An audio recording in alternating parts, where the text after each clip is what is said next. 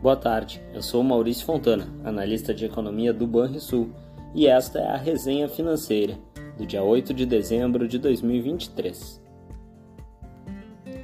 No cenário internacional, o foco das atenções ao longo da semana foram os dados de atividade e mercado de trabalho, especialmente nos Estados Unidos.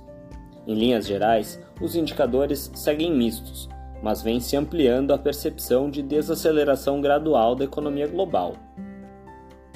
Na semana que antecede as reuniões de decisão de juros dos principais bancos centrais de economias avançadas, viu-se que o PIB da zona do euro ficou estável no terceiro trimestre de 2023, quando comparado com o mesmo trimestre de 2022, segundo dados da Eurostat.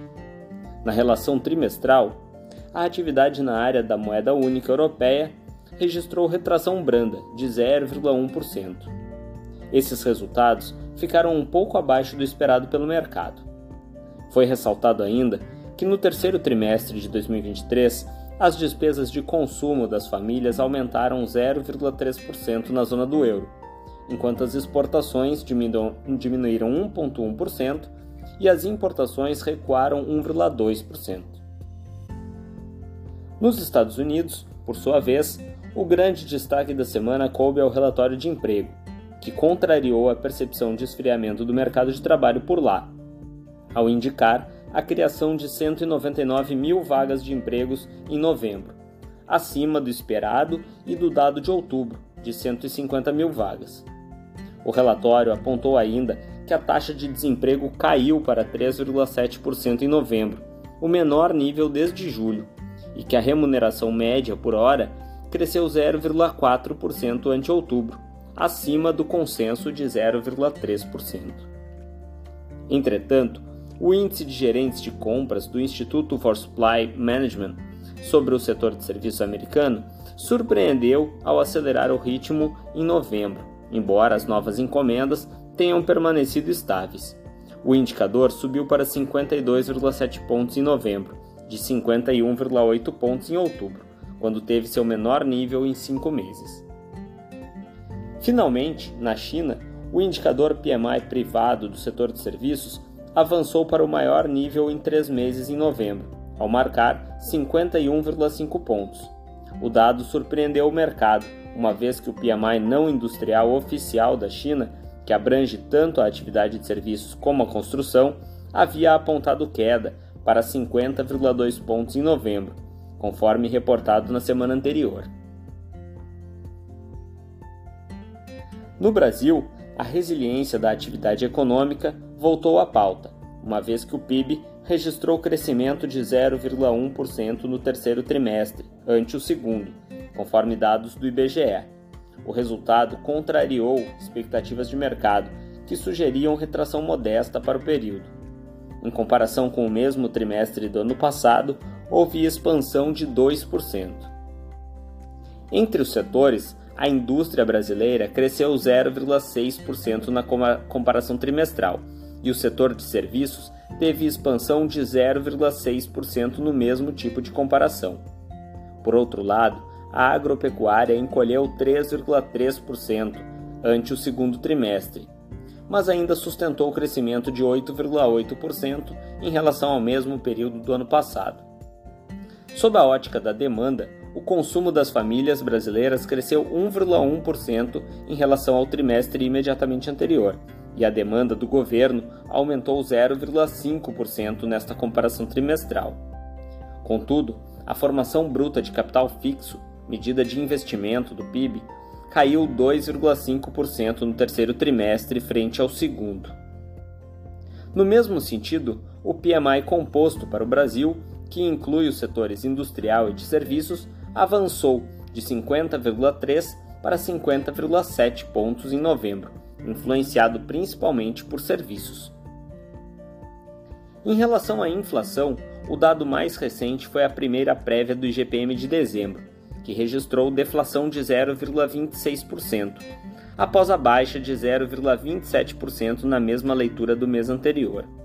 Com peso de 60%, o índice de preços ao produtor cedeu 0,34% nesta leitura, influenciado pela queda de preços industriais, que mais do que compensou a alta em produtos agropecuários. No mesmo período, o índice de preço ao consumidor, que representa 30% do IGPM, apontou variação negativa de 0,08%. Ao longo da semana, foi reportado ainda que o setor público consolidado encerrou o mês de outubro com superávit primário de 14,8 bilhões de reais, segundo o Banco Central. O resultado refletiu um superávit do governo central de 19,5 bilhões e um déficit de 3,9 bilhões de estados e municípios. No acumulado em 12 meses até outubro, foi calculado um déficit de 114,2 bilhões de reais, o equivalente a 1,08% do PIB estimado. Em meio a tantas expectativas, no mercado financeiro, as principais bolsas de valores mantiveram a tendência de alta, mesmo com a surpresa no mercado de trabalho dos Estados Unidos. Assim, o SP500 teve variação praticamente nula na semana, ainda próximo de suas máximas em quase dois anos. Já o principal índice da bolsa alemã subiu mais de 2% até a tarde de sexta-feira. Apesar do contexto externo favorável, o Ibovespa recuou cerca de 1,5% na semana, enquanto o dólar subiu próximo de 1% e os juros pré-fixados de vencimentos mais longos no Brasil avançaram. Em nossas projeções para as principais variáveis macroeconômicas, não houve alterações recentes. Para a projeção do PIB, mantivemos a expectativa de crescimento de 2,8% neste ano e de 1,8% em 2024. Já para a taxa Selic do final de cada ano, a nossa estimativa aponta para 11,75% ao ano agora em 2023 e em 9% ao ano em 2024. Já para o IPCA, índice oficial de inflação do país, nossas projeções são de alta de 4,6% em 2023 e de 3,8% em 2024. Na agenda de indicadores da próxima semana, destaque no dia 11 para o relatório Focus, com a atualização das projeções econômicas de mercado reunidas pelo Banco Central. Já no dia 12, agenda um pouco mais cheia, com o IPCA de novembro no Brasil e lá fora o índice de confiança do pequeno empresário e o índice de preços ao consumidor, ambos de novembro e ambos nos Estados Unidos. No dia 13 é dia de divulgação da pesquisa mensal de serviços de outubro no Brasil, e teremos ainda a decisão da taxa de juros Selic do Copom no final do dia. No exterior, haverá a divulgação da produção industrial da zona do euro de outubro, e ainda a decisão da taxa de juros nos Estados Unidos pelo Fed. Já no dia 14, teremos a pesquisa mensal do comércio de outubro no Brasil e a decisão da taxa de juros do Banco Central Europeu, na zona do euro, e do Banco da Inglaterra, no Reino Unido. Teremos ainda a evolução dos pedidos de auxílio-desemprego e de vendas no varejo nos Estados Unidos. Já à noite, haverá o reporte de vendas no varejo, produção industrial, desemprego e outros dados relevantes na China, todos referentes ao mês de novembro. Por fim, no dia 15, no Brasil, destaque para o IGP-10 de dezembro e para o IBCBR de outubro. No exterior, haverá a divulgação de prévia do PMI composto da zona do euro de dezembro e o PMI composto dos Estados Unidos. É isso, pessoal. Tenham um excelente final de semana e bons investimentos.